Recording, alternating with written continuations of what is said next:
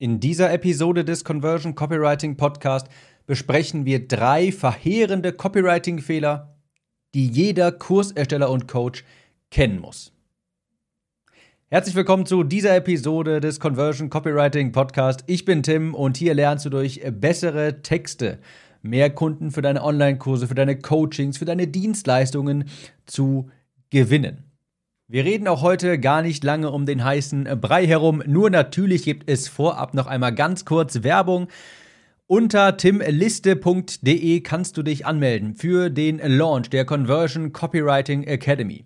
Zum Zeitpunkt dieser Aufnahme hier, zum Veröffentlichungsdatum, ist es schon sehr bald wieder Zeit für einen Launch. Also ab auf die Warteliste unter timliste.de. Ich habe es extra einfach gemacht, eine neue Domain angemeldet, timliste.de, alles zusammen klein Ganz easy, timliste.de. Das war es auch schon mit dem Werbeblock und ich habe heute drei wirklich gravierende Fehler mitgebracht, die man einfach kennen muss, wenn man Kurse verkauft, wenn man Coachings verkauft und mehr Teilnehmer haben möchte. Und das sind Fehler, die ich recht häufig sehe in ganz vielen Werbetexten wie Facebook-Ads oder auch Landingpages und vor allen Dingen auf Verkaufsseiten.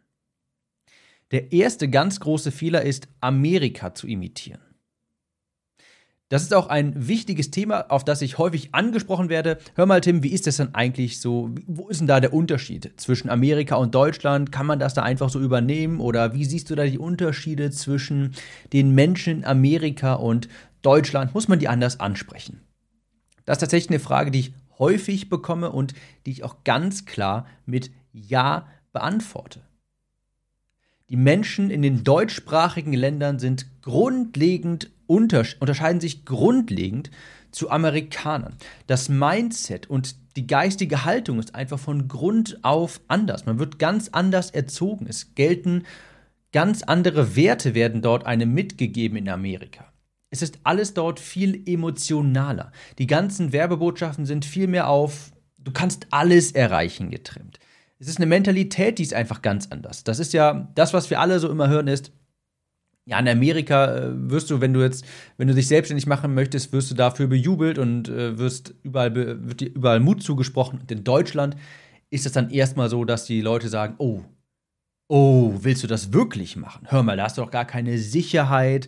Und was ist, wenn das schief geht? Und du hast doch bestimmt gehört, neun von zehn Unternehmen, die scheitern. Willst du das denn wirklich machen? Willst du dich doch lieber einen sicheren Job haben.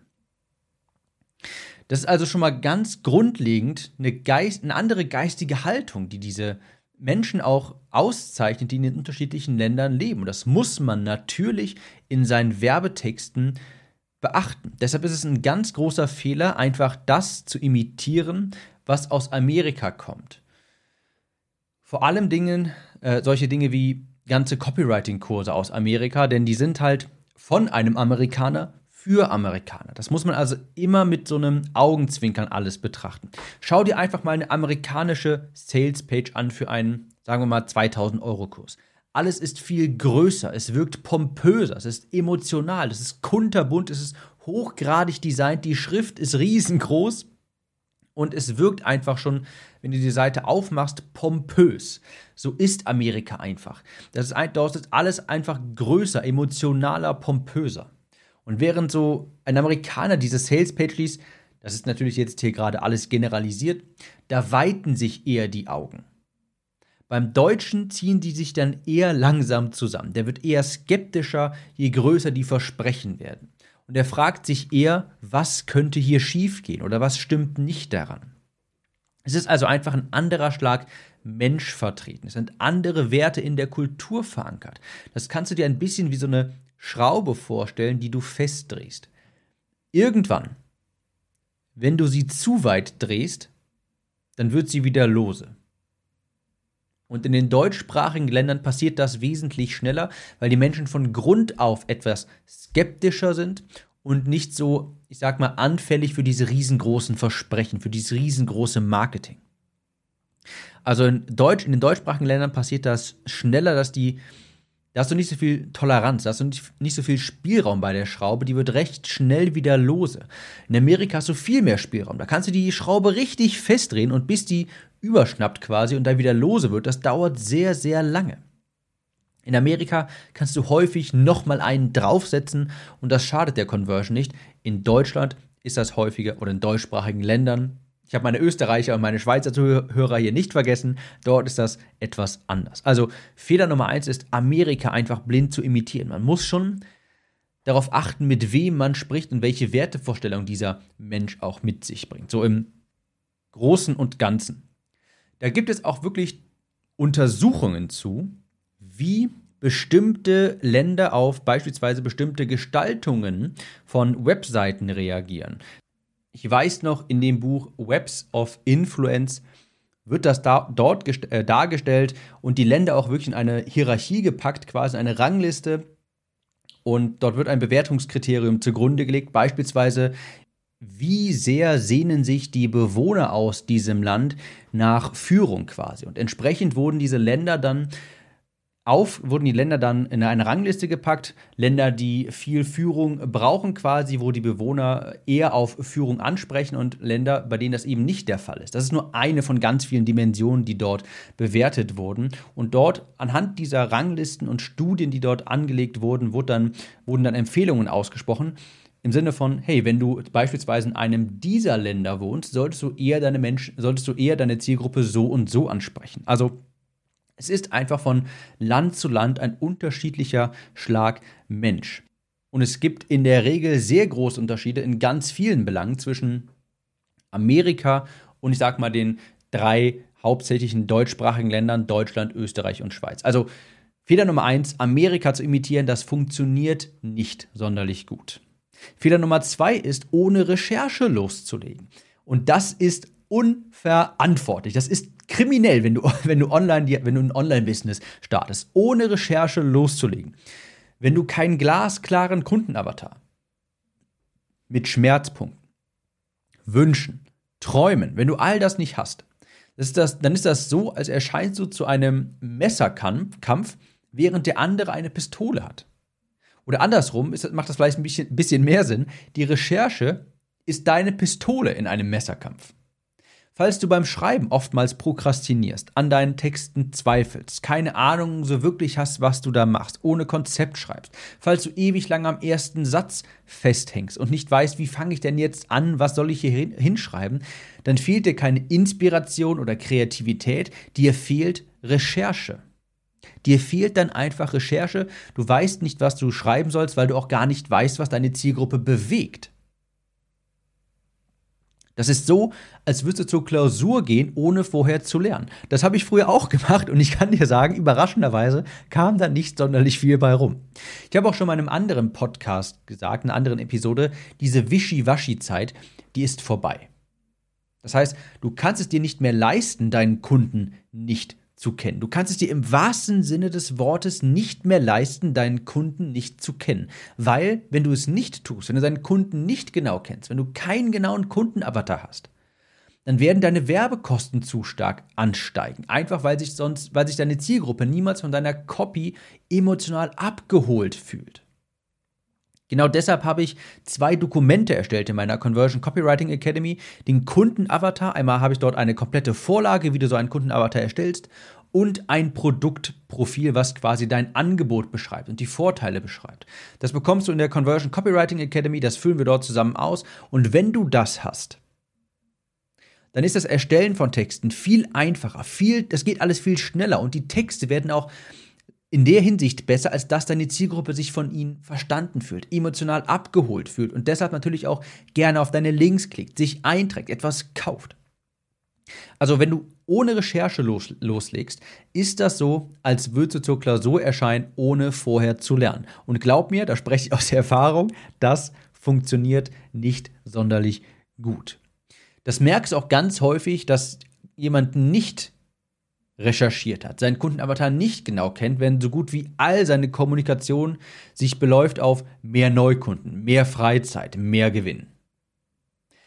Das ist okay, wenn man das hier und da mal sagt, aber wenn ich jetzt so, in, ziemlich, wenn das Hauptargument bei, bei allen Facebook-Ads, auf jeder Landingpage, mehr Neukunden, mehr Freizeit, mehr Gewinn ist, dann sieht man sofort, dieser jemand hat sich nicht mit seiner Zielgruppe ausreichend beschäftigt. Denn das ist einfach extrem generisch. Mehr Neukunden, mehr Freizeit, mehr Gewinn, das ist für jeden Unternehmer interessant. Für absolut jeden. Wenn ich jetzt mich jetzt mal, nehmen wir an, ich fokussiere mich auf Online-Kursersteller. Ja, das könnte eine Zielgruppe sein. Und natürlich wollen die auch mehr Neukunden, mehr Freizeit und mehr Gewinn. Wenn ich jetzt meine Zielgruppe mal genauer recherchiere, beispielsweise Online-Kursersteller, dann könnte ich statt mehr Neukunden, mehr Freizeit, mehr Gewinn sowas sagen wie, deine E-Mail-Liste wächst Woche für Woche um hunderte Kontakte, sodass deine Launches die fünf- oder gar sechsstellige Umsatzmarke knacken. Das ist viel spezifischer und konnte ich nur sagen, weil ich den Kundenavatar studiert habe, weil ich weiß, hey, Kursersteller, die launchen Produkte, das ist in deren Realität so verankert. Das ist etwas, das haben die im Kopf, das schwirrt in deren Gedanken rum. Kurslaunches beispielsweise. Oder ich weiß auch eine E-Mail-Liste, die Größe davon ist immer wieder ein Thema für diese Person. Und je genauer ich diese Menschen studiere, Je mehr ich weiß, was sie ausmacht, was in ihrer Gedankenwelt ist, was ihre Realität bestimmt, was für Probleme, was für Ziele sie haben, desto spezifischer kann ich genau das ansprechen und desto mehr werden sich die Menschen auch abgeholt fühlen. Ich bin mir sicher. Falls du ein Online-Kursersteller bist und ich das gerade gesagt habe, die E-Mail-Liste wächst Woche für Woche um hunderte Kontakte oder deine Launches knacken die fünf- oder sechsstellige Umsatzmarke, dann hast du zumindest mal ein Bild im Kopf und du hast dich viel mehr abgeholt gefühlt durch diese Kommunikation als mehr Neukunden, mehr Freizeit, mehr Gewinn. Das ist, das ist grau und generisch und trifft auf jeden Unternehmer zu. Also ich habe jetzt hier natürlich gerade zugrunde gelegt diese, diese Business-Nische. Ich nehme eine aus einer anderen Nische, zum Beispiel Abnehmmarkt, was ein sehr großer B2C-Markt ist. Auch eine ganz häufige Kommunikation ist, erreiche endlich dein Wunschgewicht. Das ist generisch und langweilig und klingt nach grauer Masse. Das sagt jeder und darunter, natürlich kann man sich darunter etwas vorstellen, so ungefähr, aber so ein richtig schönes Bild im Kopf malt das jetzt nicht. Ich könnte jetzt aber, wenn ich die Zielgruppe mal richtig studiere, nehmen wir an, das sind Frauen ab 35, ab 30, ab 35 so um den Dreh rum. Ja, jetzt mal ganz, jetzt mal ganz äh, grob gesagt, nur um das jetzt zu demonstrieren. Dann könnte ich sowas sagen wie, du kannst wieder das ärmellose, süße Sommerkleid anziehen, ohne ständig daran denken zu müssen, wie deine Oberarme aussehen. Frage an die weiblichen Zuhörer hier, kann man sich darunter etwas mehr vorstellen als erreiche endlich dein Wunschgewicht?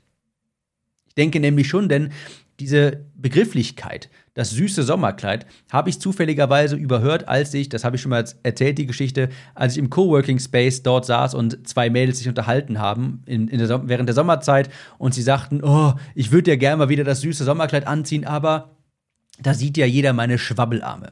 Und das ist richtige Kundensprache. Das ist viel spezifischer. Und das, wenn du so sprichst mit deiner Zielgruppe, ist, nat ist natürlich viel wahrscheinlicher, dass sie sich von dir verstanden fühlt, dass sie sich abgeholt fühlt, dass sie etwas fühlt. Das ist ja auch ganz wichtig, dass die Zielgruppe etwas fühlt, denn wir alle kaufen aus Emotionen, dass die Zielgruppe etwas fühlt. Und je stärker du recherchierst, desto je besser du recherchiert hast, desto wahrscheinlicher ist es auch, dass du die Zielgruppe so genau ansprechen kannst, mit ganz spezifischen, genauen Schmerzpunkten und Wünschen, das ärmellose, süße Sommerkleid anziehen können, ohne ständig daran denken zu müssen, wie die Oberarme aussehen, ist viel, viel, viel spezifischer und viel genauer und viel potenter auch als erreiche endlich dein Wunschgewicht. Also nicht richtig recherchieren. Nicht richtig zu recherchieren ist wahnsinnig teuer. Und das siehst du dann an deinen Werbekosten und an deinen niedrigen Conversions. Nimm dir die Zeit, um deinen Kundenavatar richtig genau zu recherchieren. Glaub mir, die Zeit ist sehr, sehr gut investiert. Also ganz großer Fehler Nummer zwei, ohne Recherche loslegen. Fehler Nummer drei ist, sich nicht zu trauen, Schmerzpunkte anzusprechen. Sich nicht trauen, Schmerzpunkte anzusprechen. Denn Fakt ist ja, Schmerzen sind ein stärkerer Kaufmotivator als Freude. Das kann man drehen und wenden, wie man möchte. Und es ist in deinem und dem Interesse des Kunden, dass er dein Produkt in Anspruch nimmt, dass er kauft. Denn ich nehme an, dein Angebot existiert, weil es ein Problem für jemanden löst. Ich habe früher auch so gedacht, ah, ich will ja eigentlich niemanden irgendwie in Anführungsstrichen mit meinen Werbetexten belästigen oder sowas. Ich will einfach nur den Leuten helfen und äh, gut ist. Ironischerweise ist eine solche Einstellung, wo man sich nicht traut, über Schmerzpunkte zu sprechen des Gegenübers, wenn man so eine solche Einstellung, so wie ich sie auch damals hatte, ist kontraproduktiv für dich, für dein Bankkonto und das ist ja das Lustige und für deine Kunden. Denn es ist nun mal so, Schmerzen sind ein starker Kaufmotivator. Und wenn dein Produkt ein Problem für jemanden löst, jemand anderem weiterhelfen kann, dann musst du dich auch trauen, Schmerzen anzusprechen, damit dieser jemand überhaupt erkennt, dass er dein Produkt benötigt. Du musst vorher ein Problembewusstsein bei Menschen auslösen, bevor sie Interesse an einer Lösung überhaupt entwickeln. Eugene Schwartz sagte einmal, wenn du Feuerlöscher bewirbst, dann eröffne mit Feuer. Ich finde das ein sehr schönes Bild, um das zu verdeutlichen. Wenn du Feuerlöscher verkaufst oder bewirbst, dann eröffne mit Feuer. Wenn du dich nicht traust, Schmerzen, Ängste und so weiter deiner Zielgruppe ihnen aufzuzeigen und nicht über, wenn du dich nicht traust, über Konsequenzen des Stillstands zu sprechen, verdienst du bei weitem nicht das, was du könntest und zum anderen hilfst du auch noch viel weniger Menschen, als du könntest. Wenn du dich nicht traust, Kunden zu sagen, hey, mit meinem Angebot sieht dein Leben so aus, ohne sieht dein Leben aber auch so aus, dann bist du vermutlich von deinem Produkt nicht überzeugt. Dann bist du von deinem Produkt nicht überzeugt.